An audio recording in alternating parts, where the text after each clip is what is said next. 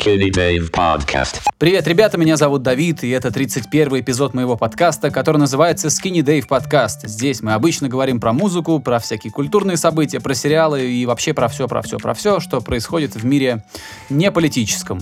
А, моим соведущим, постоянным в этом шоу является Игорь Шастин. Иногда я приглашаю гостей, но сегодня не тот день, сегодня мы снова говорим с Игорем. А, Игорь, привет, как дела?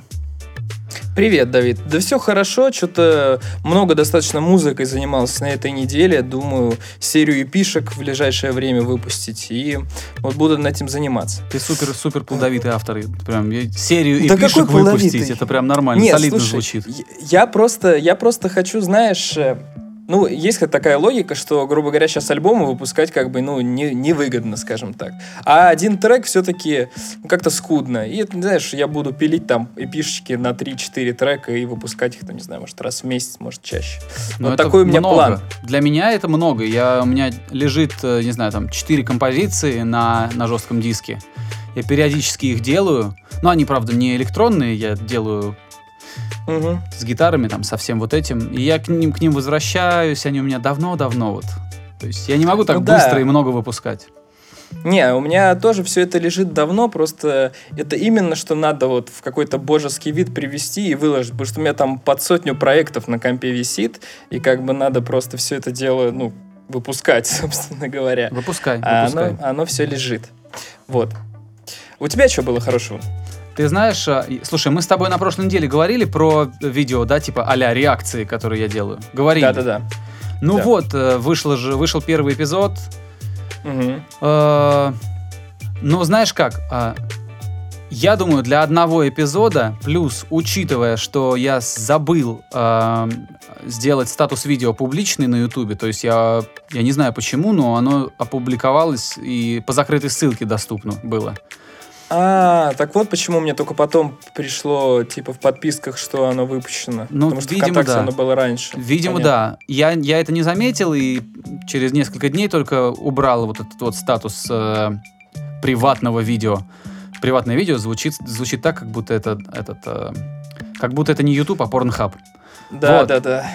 Uh, и убрал этот статус, и вот даже для этой ситуации мне кажется, что отклик большой, люди комментировали, люди писали в личку, многие достаточно бесцеремонно, то есть думали, что я им сразу, вот прям сразу по звонку по первому начну делать разбор всего их творчества. Я же, блядь, а, альтруист. Они предлагали, они предлагали треки свои, да? Да, да, сразу же, знаешь, что типа, о, братишка, то есть вот даже так, понимаешь, прям вот так, да, как будто мы с ними просто вместе росли. Братишки. Братишка, вот, вот ты знаешь, мы вот решили, что, что нам твое мнение важно. Вот, поэтому вот тебе а песня. А этих людей ты не видел, да? А? А этих людей ты в первый раз Я видишь. вообще не знаю, кто это, понимаешь? То есть не подписчики, никто, просто Я не знаю, нет, но чуваки. может быть эти люди где-то подписаны, но э, есть подписчики активные, а есть подписчики, которые, ну, следят, но там не, не появляются на глазах, скажем так, не высказываются, а, э, и уследить за всеми невозможно. Может, они и подписаны. Ну, то есть вот многие вот так прям сразу в личку, вот тебе песня, давай, что скажешь? А я как бы думаю, вот что я сейчас буду говорить? То есть я начну отвечать человеку там, типа, ты бестактен, перестань, да, зачем? Это, ну, это не мое же, не моя задача воспитывать человека, поэтому я просто игнорирую. ну, то есть, потому что это самый простой способ, ну, то есть, ну, не, не ввязываться.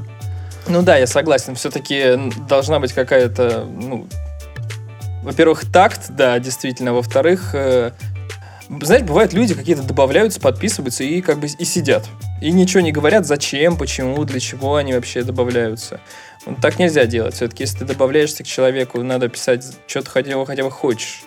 Вот. Да, и я вообще с какого-то момента, у меня раньше было ВКонтакте, ну, прям несколько тысяч друзей. То есть я помню это. У меня прям было много-много.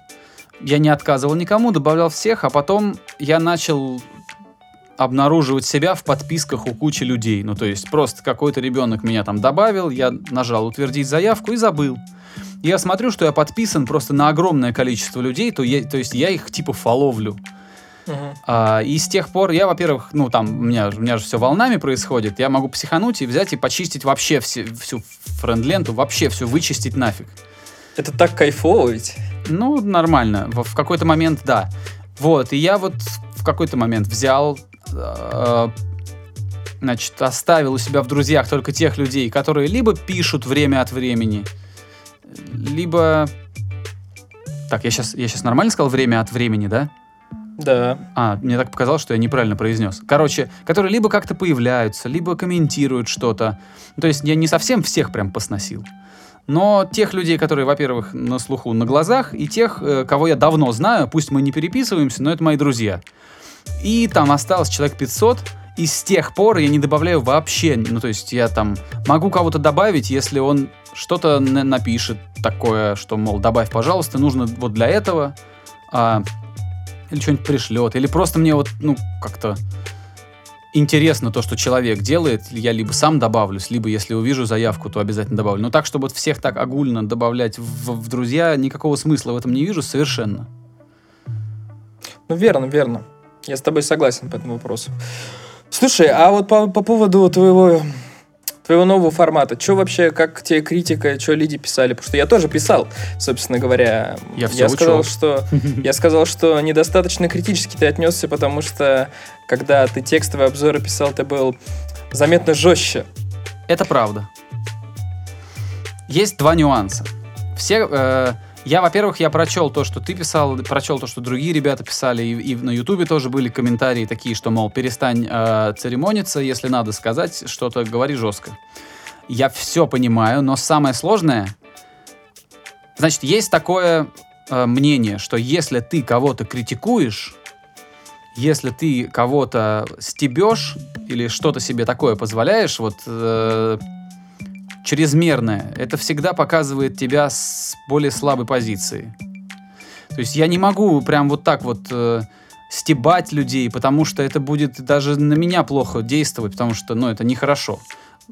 Ну, конечно. При этом жесткость- Вежливые люди Да. приятнее. При этом жесткость какая-то в комментариях быть должна, потому что я понял, что людям нужны эти обзоры именно потому, что никто им вокруг не говорит этого. Ну, то есть никто не дает им это. Все говорят, ой, отличная песня, ой, какие вы молодцы, сынок, а, а какой, какой там у вас ансамбль, там, э, это вот эта вот вся классическая ситуация, когда вся семья собирается там на какой-нибудь день рождения, и, Мгм. и- и все, и, и все говорят, ой, а а у нашего-то вон там группа есть, и все вокруг хвалят, понимаешь?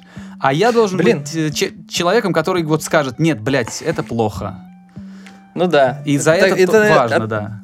Да, это отрезвляет. Кстати, я знаешь, что вспомнил? Вот мы заговорили о вежливости. Я вспомнил, что только в тот момент, когда я увидел твой канал, когда ты делал еще, ну, типа, блог делал свой, да, а, видео, я помню, что мне очень понравилось э, понравилась э, та фиг- ну, как как сказать-то. Короче, ты когда говорил в видео про соседа, который разводил срач. Вот, ты его там назвал грязнулей. Я такой думаю, нифига себе четкое слово. И оно как бы все объясняет и ни капли не оскорбляет человека. Мне очень понравилось это слово, и я прям... Мне я, понравилось. Я даже не короче. помню, представляю. Я даже не помню, что я про соседей что-то говорил в блоге. Говорил, говорил. Говорил, что тебя сосед грязнули. У меня их несколько сменилось, и это... Все были грязнули? А, да. И географически они почти все были из одного и того же места на земном шаре, и с тех пор я думаю, что я чертов расист или еще что-то. Дай угадаю, они были какими-то индусами? Я не могу тебе ответить, потому что это меня не очень хорошо покажет. Я уверен, что это просто такое совпадение. Ну, то есть есть какие-то нюансы, да, бывает такое. Но не может там пять мудаков за всю, там, за всю свою страну отвечать. Не может. Конечно. Вот. Но у меня вот из-за того, что я в быту бок о бок с этими людьми жил, да, что находил их волосы на своем полотенце, Ах, да, да. У меня вот э, неприятно. нехорошо закрепилось. А откуда они, это уж не важно. С Северного полюса, я не знаю, или Да. из, из Аргентины, или еще откуда-то. Я, чтобы самого себя немного оправдать, почему я сказал про индусов, потому что а, у индусов из-за того, что кастовое деление до сих пор как бы чувствуется, там многие люди просто не могут себе позволить а, на, как не знаю, на ментальном уровне быть чистоплотными. Плюс-минус так. То есть тот же самый, допустим, Сингапур, где много работает индусов, там весь город вылезан, а районы, где живут индусы, они достаточно грязные. Потому что, ну, там как бы люди должны жить в дерьме. Потому что вот они из низших каст. Вот как-то так. Я не совсем понимаю. Ну ладно, окей. А, есть в Индии, да, какое-то деление. Да. Есть какие-то многове- многовековые порядки.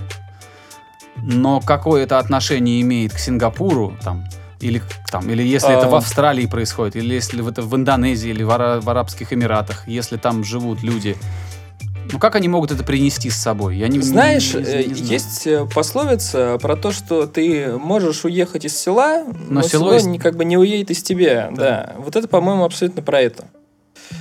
Возможно, Ну я, конечно, немного грустно. утрирую ситуацию, но, тем не менее, что-то подобное существует. Так вот, по поводу видео. Конечно, главная моя главная моя претензия, главный мой вопрос был относительно первого исполнителя. Да, я буду как бы прямо говорить, потому что, ну, а что стесняться? У нас э, тут нас слушают в основном люди, которым интересно, о чем мы говорим, и интересно, когда мы говорим правду, наверное. Вот. В общем, а, очевидно, что первый исполнитель был похож на, в том числе на российский коллектив Луна, который тебе не нравится. Вот. Возникает с этим вопрос. В чем, собственно говоря, проблема вот того коллектива, который был чуть более развернутым в плане, и в чем проблема вот такого плана женского вокала, или я не знаю, как это назвать. Ты, это ты спрашиваешь, в чем проблема? Да, конечно. Ну, мне не знаю, мне женский вокал, я, я, если я правильно понял твой вопрос, проблема этого коллектива в том, что он слишком застрял в 90-х. Я не знаю, это влияние. У нас, у нас даже в современных рок-группах ребята почему-то поют так, как будто они слушали только Летова. Понимаешь? При этом я знаю, что все все слушают, много всего, там и иностранного, и не иностранного, и хорошие образцы отечественной музыки, но очень многие, когда у них в руках оказывается микрофон, начинают звучать как Егор Летов. То же самое с женщинами-вокалистками. А, Если мы говорим про поп-музыку, все сразу начинают блядски придыхать, как э, молодая Бритни Спирс или какие-нибудь кабацкие певички э, из 90-х. Либо, если речь идет о рок-н-ролле, все начинают петь, а, как вот, э, смотри, какая я дерзкая девчонка. Вот, это как, как если бы, я не знаю, у Егора Летова не было одного яичка. То есть чуть повыше голос, но, но смысл особо не меняется. Слушай, а почему так получается, что вот все люди как-то вот, я не знаю, это школа какая-то такая, что получается, что люди так поют? Или почему так происходит? Я не знаю, к сожалению. Я, у меня есть догадки. Я думаю, одна из вещей это как раз, что эфир, радиоэфир э, был, э, ну не было у нас все, что пелось на русском, да, оно плюс-минус вот так звучало. Но очень много таких групп. Ты берешь даже более-менее аккуратно, да, звучащие команды, и все равно там вот примерно вот такие вокалисты. Очень мало вокалистов звучат э, без вот этого вот мерзкого оттенка а, гаражного, подвального рок-н-ролла 80-х, 90-х годов. Я сейчас ничего плохого не хочу сказать там про, ну не знаю, какие примеры, про того же Летова, про там, про Башлачева, про Янку Дягилеву. Я не хочу ничего плохого говорить про этих артистов, потому что они сами в себе, вот сами в своем образе, сами в, своей в своей творческой форме хороши, потому что вот есть они.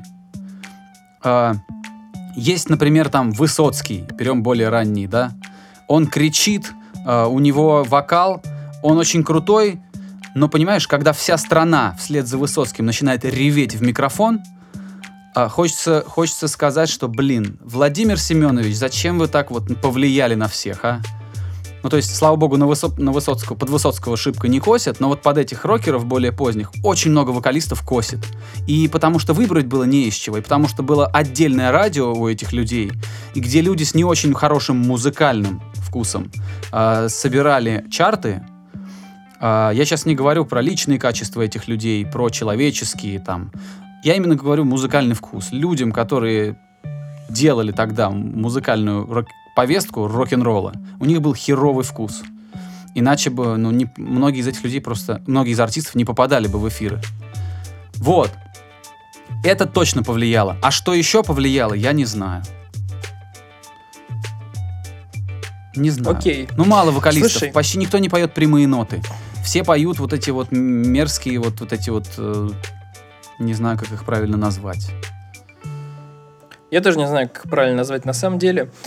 Я немножко поразмышлял над этой темой перед тем, как э, мы стали записывать этот подкаст. И вообще у меня есть некоторая теория э, по по поводу женского вокала. Во-первых, хочется выразить большое уважение, в принципе, девушкам, которые э, идут в тяжелую музыку и там используют экстремальный вокал и прочее, прочее. Потому что ну, для этого нужна как бы нужна большая достаточно, не знаю, сила воли, и потому что ты идешь априори против общественного мнения. Потому что, ну, как бы не, не гоже девушке рычать. Ну, типа того, вы понимаете, о чем я. Да-да-да, конечно, Вот. конечно. Вот. Какие-нибудь пожилые люди, там, старшего поколения, не, не, не прям уж пожилые, но просто люди старшего поколения скажут, что это она орет, дура, что ли? Ну, например, да, если мы Ну возьмем. да, да. И То есть ты априори, начиная с самых первых своих шагов, ты сталкиваешься с огромным социальным давлением. С огромным. И, ну, типа, это тяжело. Поэтому молодцы, что через это проходят. Вот. Во-вторых, в принципе, тяжелый, тяжелый рок, там, не знаю, это достаточно маскулинная музыка. Что тут уж говорить. И поэтому, мне кажется, вот это вот заигрывание с... эм, я не говорю, когда вот там... Бывают коллективы, когда там экстремальный вокал используется исключительно как техника, которая ну, должна там раскрыть какую-то тематику или что-то еще. Когда просто идут вот эти вот добавления каких-то рычаний, там, харшевого этого вокала и прочее, прочее, у меня создается впечатление, что это какая-то попытка компенсировать то, что ты девушка в коллективе, который играет мужицкую музыку. Ты понимаешь? И вот это, как бы с одной стороны, понятно, почему это происходит, но с другой стороны, это отменяет весь смысл женского вокала в этой как бы группе. Потому что он ценен тем, что он женский, он не должен быть, пытаться быть мужским. Вот. А получается, что это какая-то хрень. Потому что девушки пытаются делать как мужики, как делать как мужики они не могут, потому что, ну, не могут они петь как мужики. Вот. И в итоге у тебя получается ни то, ни, ни то, ни сё. Ну, это когда, не полу... это когда техника у вокалистки не, не прокачана. Но если вокалистка сильная, она, почти... она все может. Не почти все, а все. Да, ну, с смотри, поправкой я- на диапазон. То есть ты не можешь я говорю не про... Да-да-да. Но я говорю не про супер там жесткий экстремальный вокал, не про гроулинг, не про скрим, который действительно там порой сложно отличить. Я говорю, когда начинают подмешивать вот, э, как это называется, расщепление, да? Когда начинают э, подмешивать расщепление в чистый вокал, это очень часто получается действительно, ну, посредственно, скажем так. Причем, знаешь, на мой взгляд, это проблема того, что вот в маскулинных жанрах, да, вот э, девушки начинают себя вести не так, как им свойственно, я не знаю, блин. Тут тоже, А. видишь, по, это, по, по краю ходишь, понимаешь? Свойственно. Я, да, да, я с тобой согласен, потому что я когда, я когда думал об этой теме, я понимаю, что, блин, это пипец какой-то сексизм получается. Потому что, ну, очевидно, когда ты хочешь, когда ты слышишь женский вокал, чаще всего ты его слышишь либо в поп-музыке, либо в каком-нибудь, там, не знаю, R&B, ну, что-нибудь такое. Ты его, ты даже, когда ну, в сферическом вакууме, да, ты представляешь себе женский вокал, ты его не представляешь в металле, ты его не представляешь в хип-хопе. Потому что, ну, это другая как бы область. Там как бы не гоже так действовать. Вот, поэтому надо, надо перебарывать эту стигму у себя в голове и э, перебарывать исполнителям эту стигму в рамках жанра, потому что действительно есть хорошие примеры женского вокала. Допустим, я не знаю, польские металлисты Oathbreaker, там прекрасный женский вокал, он прекрасный, просто отличный. Или там, не знаю, те же самые Джинджер, я не знаю, там тоже девушка отлично поет. У нее крутая техника, но мне ни одна ее партия не нравится. То есть она знает, как петь. Но то, как она их придумывает, эти партии, мне скучно становится. То есть мне Ну, музыка, говорю- музыка у группы нравится, звук у группы нравится. У вокалистки хорошая техника, плюс она привлекательно выглядит на сцене. То есть я еще понимаю, от чего часть поклонников так неровно дышит э, группе Джинджер. Она яркая девушка. Но вот эти Мгм. партии мне не нравятся. Эти партии для меня не сильно отличаются от тех, которые я не люблю в русской музыке. Но мы же все-таки говорим о технике больше. в Техника, да, опуская руки, она круто все делает. Вот, и что я хотел сказать, такая же проблема, она, допустим, допустим в том же, в том же самом хип-хопе. Чаще всего э, девушка-рэпер, она начинает скатываться в, две ипостаси. Она либо начинает заниматься эксплуататорством того, что она девушка, ну, максимально откровенно себя вести, там, и прочее, и прочее, прочее. Как вот это вот Либо недавно она- мы с тобой обсуждали эту жен- женщину-артистку. Э, Трэповый, рэповый у нее альбом вышел, нам понравился там звук. Не помню, как ее зовут. Томми Дженезис. Да, мне Томми не Дженезис. понравилось. Я послушал весь альбом, и я, не, я думаю, ну окей, один раз ты спела песню о том, что ты доступна, там, папочка, папочка, э, там, иди Да, сюда, да. вот это вот. Но когда весь альбом, там, все 10 треков об этом, я думаю, ну окей. Да, при том, что госпожа Томми-то, она на самом деле, она понимает, что она делает. Это действительно именно эксплуатирование. Это именно Так, эксплуатирование. продолжай. Так вот. Ну, А вторая фигня, это когда маскулинность все это скатывается. как когда Ян- вот это Янг там- или как ее зовут там? Янг Их много Мэй. на самом деле. Ну, Мэй, там, У, ну, а, кстати, знаешь, э, Яна Мэй немного, немного такой себе пример, потому что она лесбиянка еще к тому же. Ну да, но у нее этот, этот трек у нее очень удался. Вся Атланта на ушах просто была какое-то время. Ну, трек клевый. Короче, складывается эта маскулинность. Когда все начинают говорить, что я сейчас там тебя порешаю, я тебя развалю, у меня бабки, ту-ту-ту-ту-ту, тря. Я Мгм. не знаю, короче. Но это, это тоже неестественно. И вот девушкам действительно очень сложно. Им нужно э, играть не на своем поле, при этом быть собой. Это реально очень сложно. Очень сложно. Вот. А И при этом, знаешь, Да-да-да. Еще очень сложно действительно, чтобы моя речь звучала не по-сексистски, как бы я этого не хотел. Ну, типа, ой, блин, я- Как бы я этого не хотел сказал? избежать. Вот так. да, да, как бы я этого не хотел избежать. Но потому что действительно, к сожалению, это воспринимается зачастую именно вот с, с такой негативной стороны. Вот. Ну, э, да, а, абсолютно. Я с тобой согласен в большинстве ситуаций, вот, которые ты описал, я подписываюсь под твоими словами. Им тяжело, а, они круто делают. Все женщины-вокалистки, которые лезут в стереотипно мужские жанры и, и начинают там давать шороха, это хорошо, потому что это ну, освобождает путь для тех, кто следом за ними пойдет, и будет Да, всё верно. больше разнообразия в жанре. а, там, ну, это хорошо. Но также я соглашусь, что вообще, вообще вокалисты — это большая проблема в музыке. Найти хорошего вокалиста тяжело, где бы ты ни находился, там, в Штатах, в России, просто классного вокалиста, который сразу вот в самой середине этой музыки, в самом центре этой музыки прозвучит. А, это очень тяжело.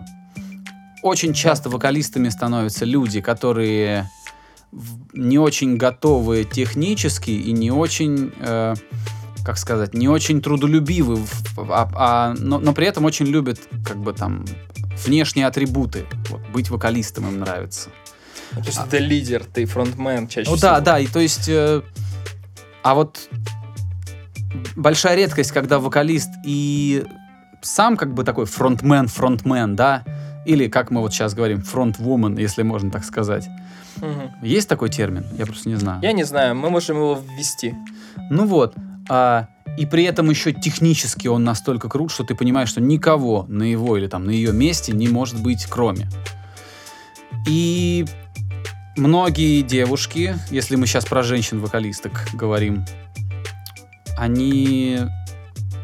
Короче, часто у тебя пригорает из-за того, что баба на бите не очень хорошо звучит, не потому что это баба, а потому что скилла не хватает. Да, такое бывает. То же самое с парнями, но просто статистически их так дохера. То есть много-много парней там в метал-группах кричат, в, в рэпе много читают. Именно поэтому из них ты можешь больше выбрать тех, кто справляется. Мгм. Но вообще, как бы, мне, я вообще думаю, что главная проблема это просто проблема в технике, в, в- в количестве, ну, в- в качестве навыков. То есть крутой, не крутой специалист, неважно, мужик или баба. Может быть, может быть. Кстати, говоря о маскулинных э, э, девушках в рэпе, он Cardi B получила кучу номинаций на Грэмми в этом году. Так что, видишь, иногда это пользуется некоторым успехом. А, кстати, видел, что там по Грэмми в этом году, нет? Я знаю, что Fever 333 номинированы в, э, номина... а, номинированы в номинации. Э, номинированы в категории Best Rock Performance. И я до сих пор не знаю, что значит Best Rock Performance. То есть это не, не альбом, не рок-альбом, не рок-сингл, а рок-исполнение. Но как Мгм. оценивается критерий исполнения, я не понимаю. Я, честно говоря, тоже. Я почему-то в какой-то момент думал, что это типа идет э, о лайф выступлении речь, вот Best Rock Performance. Оказывается, нет. Вот. Очень, очень странная штука. А так, слушай, ну, Ну Грэмми расскажи, ты знаешь, Грэмми. да, про номинации, ты, ты изучил немножко? Да, я, в общем-то, посмотрел. И тут, э, знаешь, очень много вещей, э, как обычно, свойственно Грэмми, странные. Я не знаю, как это сказать. Например, э, очень много Карди Би той же самой. Учитывая то, что у Карди Би были супер хиты, она выпустила супер посредственный альбом, который на лучший альбом года назначен. Тот же самый Дрейк, который, ну, в общем, все, кто имеют представлять, что делает Дрейк, представляют, как звучит его последний альбом. Это вот бесконечная, однообразная херня, собственно говоря. При всем при этом мне нравится Дрейк. Вот. Тут, блин, э, много Кендрика Ламара с этим, с- даже не с альбомом, а с саундтреком к Черной Пантере. В общем, э, как обычно, почему-то кажется, что Грэмми э, хотят выдавать... эм, хотят выдавать э, статуэтки по причине того, что стоит за персонажем, а не по его музыке. Там, не знаю, выдать статуэтку Жанель Мане, например. Это, конечно, очень круто. Жанель Мане большой молодец. Но альбом у нее вышел в этом году не очень, но она очень сильно впрягается за права там женщин, например. Поэтому ей можно дать статуэтку. Или очень любит, как обычно, на я не знаю, посмертно давать статуэтки. Вот там Мак Миллер опять есть. И, и этот, как же, господи, я забыл. Этот компози- э, композитор наш, или не композитор, как сказать-то? Сейчас, так, ты можешь что-нибудь сказать? Ну, звать Я- этого композитора. Он, э, он, он американский? Нет, он русский, я поэтому и э, хотел об этом сказать. В общем, ты можешь что-нибудь высказать пока, я посмотрю, как его зовут. Я, во-первых, надо понять, как э, э, по поводу... Я, я очень плохо понимаю механику отбора на Грэмми. Если речь идет о количестве проданных копий, грубо говоря, они берут 5 альбомов в жанре хип-хоп, которые больше всего продались, и номинируют, то это нормально. То есть тут продажи э, принимают решения э, вместо людей. То есть вот есть много миллионов проданных копий у Дрейка, ну окей, значит он номинируется на Грэмми. То есть это не экспертный совет делает, а просто цифры. И тут уж, извините, э, люди рублем голосуют за то, что их артист попадает на, в номинацию Грэмми. А, Тогда объяснимо. Если это просто какие-то 10 человек сидит и говорят, что окей, мы возьмем Дрейка, мы возьмем Джанел Моне и еще кого-то. Это уже другая история. И в первый случай, если честно, мне нравится больше, потому что большие цифры а, ну, тяжело подделать, наверное, да? Но накрутить может только сама площадка. Не может сам Дрейк купить у себя а, полтора миллиона альбомов, потому что это слишком дорого выйдет. Ну да.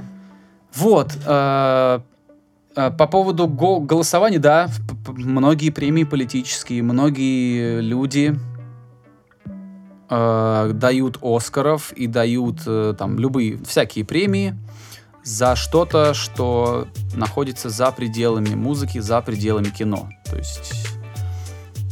И, и тоже это очень сложно, да, как можно эти вещи отдельно друг от друга воспринимать? Просто музыка, но она, она же никогда не бывает просто музыкой, это же просто форма. Форма это здорово, но без содержания она ничего не, ну, никакой, никакой дополнительной мощи в ней нет. Ну да, там к тому же еще надо заявку подавать, то есть там не только сырые продажи. Там, в общем, Грэмми странная премия. Так вот, я, в общем, узнал, что я хотел сказать, и как бы стыд мне. А, номинирован посмертно Дмитрий Хворостовский, который оперный певец. Мгм. Вот. Я его видел Собственно даже один говоря, раз. И он номинирован на лучшую запись э, оперного произведения. Ну хорошо, Вот ну то есть ты имеешь в виду, что не ценили, не ценили, человек ушел, и они сразу спохватились такие, и давай ему премии давать. Но они любят это делать, они же так часто да- да- давали и дают. Ну, например, Поэтому говори, я говори. не удивлюсь, если Мак Миллер тот же самый получит в этом году статуэтку. Ну как, он и не- вы поняли, что. Плюс еще, знаешь, всегда любая премия это же всегда какая-то тусовочная тема. Но вот для нас это слишком далеко. Какая-то там академия звукозаписи, да, Recording Academy, или как она там называется, М. а, Music Academy. А для нас это далеко, а для них это люди, это совет, это состав членов жюри. И это всегда интересы чьи-то, это всегда э, взаимные конечно. какие-то вот тому не дали, тому дали, вот этому угодили, этот ничего не получил, на следующий год будет бойкотировать премию, там, ну, возьмем Фрэнка Оушена, например, какого-нибудь.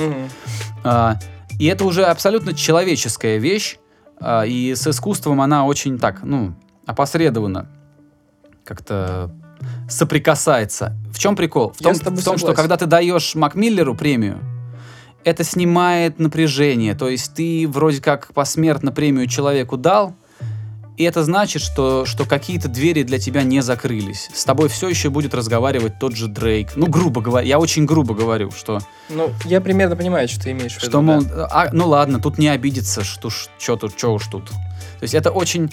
э, я сейчас нисколько не, не пытаюсь э, обесценить важность там музыки, да, ушедших артистов.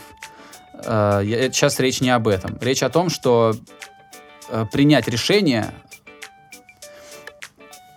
проще, когда никто тебя за это решение не пожурит. Ну да, я с тобой согласен. Но знаешь, с другой стороны, вот, допустим, да, если проводить параллели, тот же самый Оскар, мне кажется, выдают, ну, более как бы, лог- ну, не то, что более логично, более заслуженно, что ли, ну, я не знаю, как это сказать. То есть, грубо говоря, на Грэмми чаще всего, очевидно, популярная музыка из определенных ее пластов. В том случае, в Оскар все-таки иногда дают действительно картинам таким, которые, ну, не очень не очень такие супер большие какие-то не очень популярные. Они все равно получают награды. Ну вот так вот. Кстати, слушай, там же сейчас еще Золотой Глобус проходит.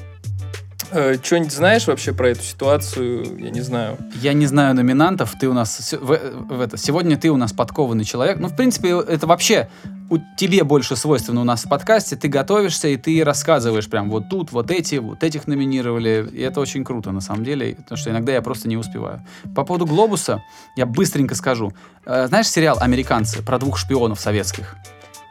Нет. Короче, это нормальный такой сериал, напряженный, все, ну, The Americans он называется. Это про Мгм. двух советских шпионов, которые живут в Америке и, собственно, во времена Холодной войны. Вот, и насколько я знаю, только когда этот сериал объявил о том, что снимается последний сезон, их номинировали на кучу премий. До этого они ни хера не получали. Получали очень мало номинаций, зато в конце, когда все уже поняли, что больше не снимут, сразу им много всего надавали, получили там они за мужскую роль что-то получили. То есть э, вот так э, тоже спохватились, что называется. Но я не помню, это был Глобус или это была премия Эми, не знаю точно. Ну да, мы, наверное, сейчас все-таки поговорим больше о сериалах, потому что мы чаще говорим о сериалах в принципе, а о кино можно поговорить, когда будет Оскар. Мгм. Поэтому, да, немножко уделим больше времени сериалам, и все правильно, сериал «Американцы», он номинирован на лучший драматический сериал. Вот. В- э, по- Как бы. На Глобус, да? Да, на «Глобус», все Мгм. правильно.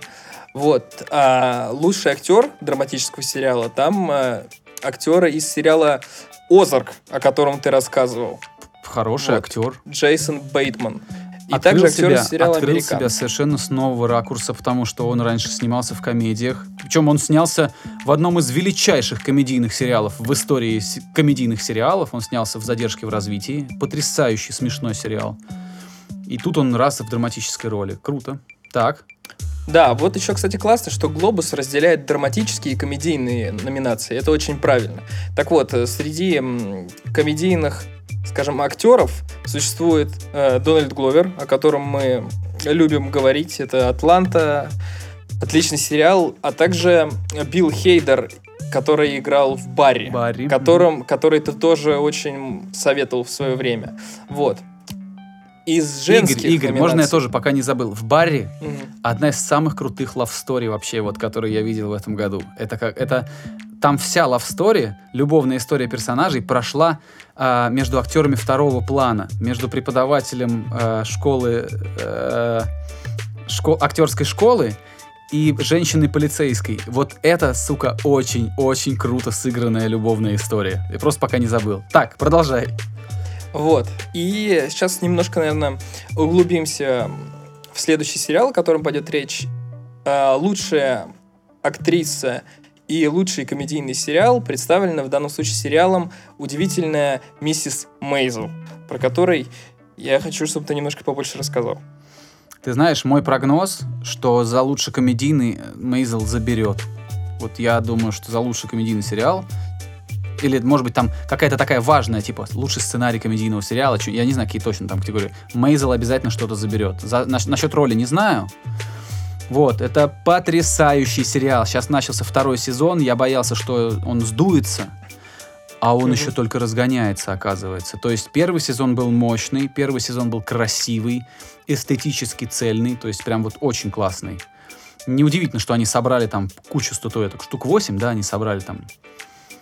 Ну, очень много собрали в первый раз. Сейчас вышел второй сезон, я где-нибудь на середине его смотрю а, там все еще лучше. Там еще лучше диалоги, там еще сложнее сцены. Там есть такие сцены, которые я никогда в жизни не видел ни в кино, ни в сериалах. Но ладно, я человек неискушенный, я в этом плохо шарю, но были такие сцены, что я ловил себя на мысли, что я такого никогда нигде не видел.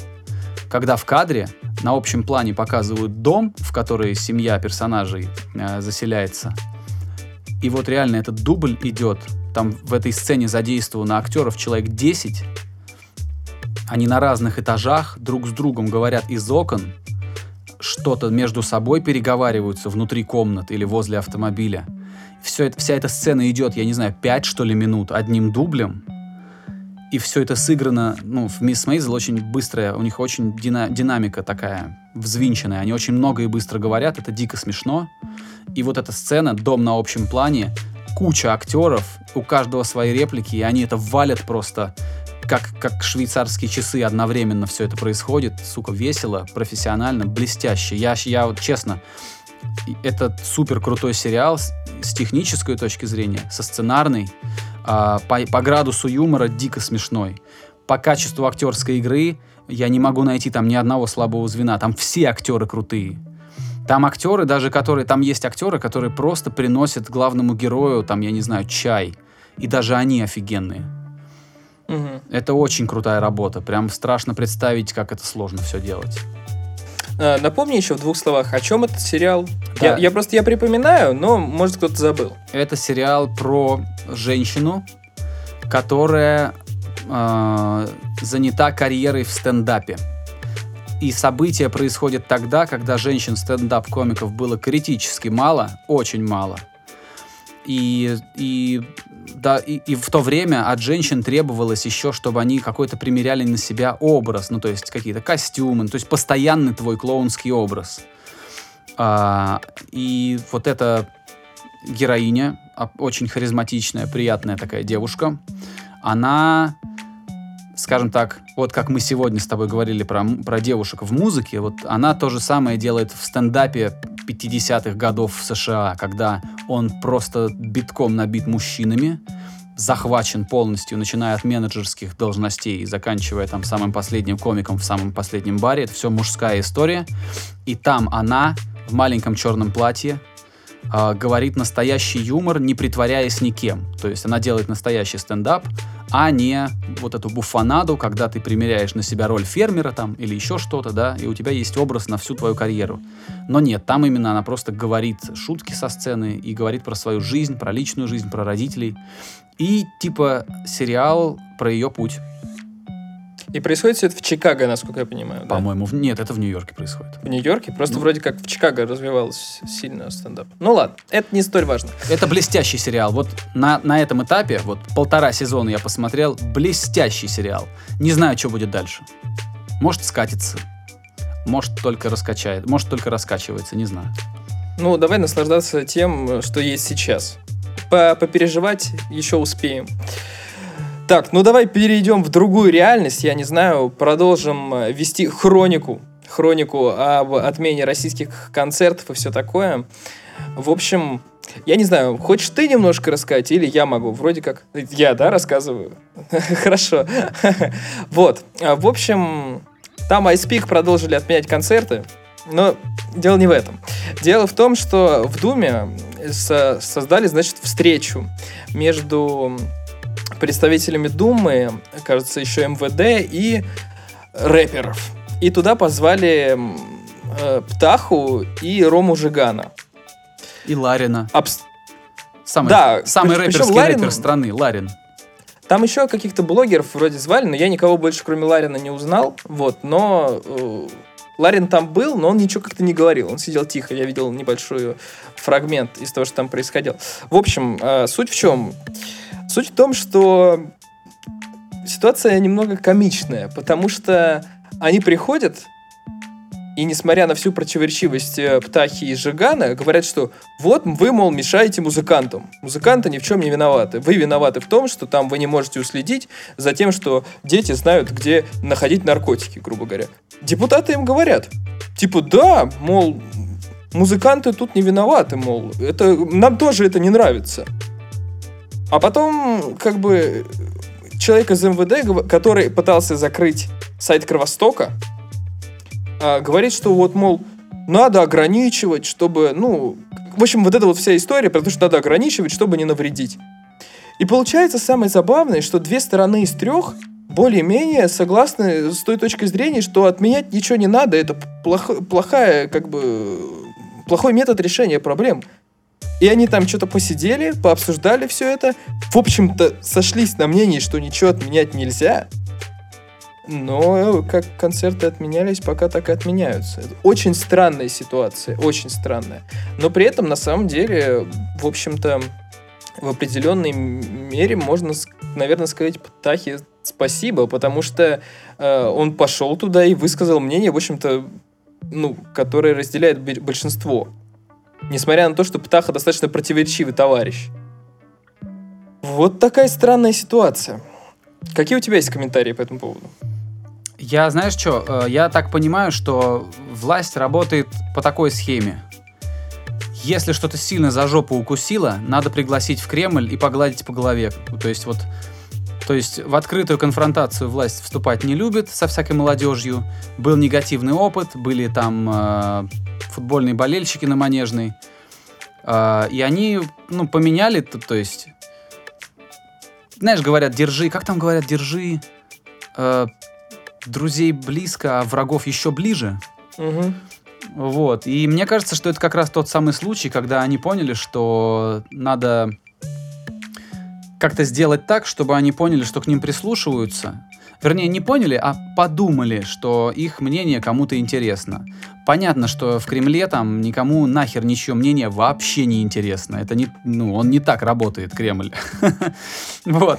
А, Сами рэперы молодцы, потому что, как сказал Ларин, э, рэпер Ларин, э, А он все-таки что-то сказал там, да? он сказал, что вот вы, говорит, сидите здесь, да, в телефонах залипаете, ну, типа там сидят эти представители от политики, а мы пришли сюда рисковать, потому что все знают, что, ну, какое отношение к музыкантам обычно, к, особенно к андеграундным музыкантам, которые ходят в Кремль.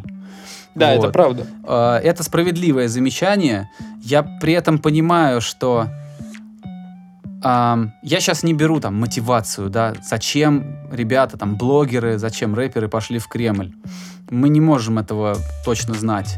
Но вообще они создают хороший прецедент, потому что кто-то посмотрит и подумает, что, блин, ну раз эти были, может быть, это не так уж и зашкварно, все-таки надо идти, надо хотя бы как-то, ну, что-то с мертвой точки сдвигать, идти и разговаривать с ними в их э, золотых кабинетах, потому что, ну, совсем не ходить, это тоже, ну как, ну что это решит, понимаешь? В этом-то и дело, что ничего не решит. Решит только диалог. Да, но И в фишка данном в том, что случае... диалог предполагает, что две стороны разговаривают, а, а не просто сидят мужики, а, вот эти вот, которые с мигалками ездят, да, которым насрать и на правила дорожного движения, и на электорат на свой, и вообще на все насрать. И они сидят там и просто ждут, пока это все закончится, потому что это ничего никогда не изменит. Вот, но номинально поприсутствовать надо, потому что, ну, велено. Понимаешь, на самом деле это получается палка о двух концах. С одной стороны, а, они правильно сделали, что пошли и высказали мнение, в общем, которое отражает более-менее мнение общественности. С другой стороны, ой, странцы, с другой стороны, Ты на польский перешел. Сторонцы, да.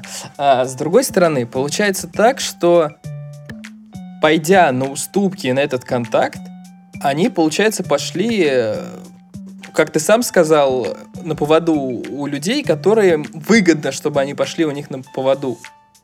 Понимаешь, да? То есть, Да. может быть, в данном случае было правильно оставаться контркультурой, да, и сидеть как бы в, в подполье. Я не знаю, как правильно. Я не знаю, как правильно.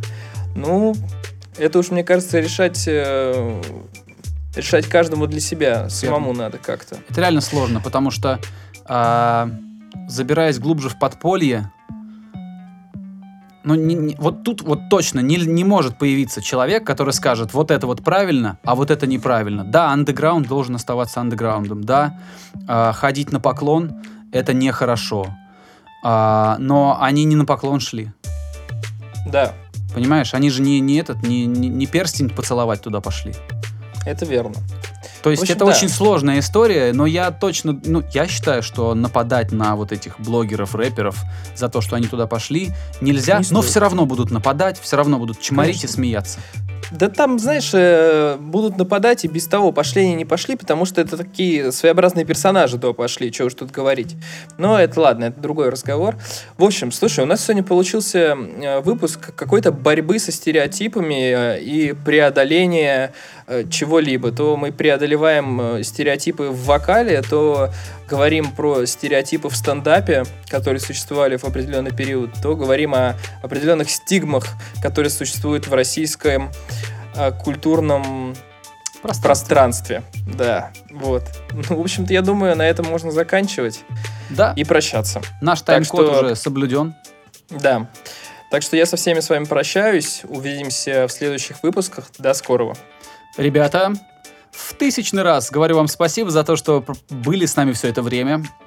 Обязательно заходите в паблик дроп, дроп за новой музыкой, э, рок-музыкой в основном. Э, обязательно заглядывайте ко мне в паблик, там чуть больше информации про то, как музыка делается, а не про то, как она звучит.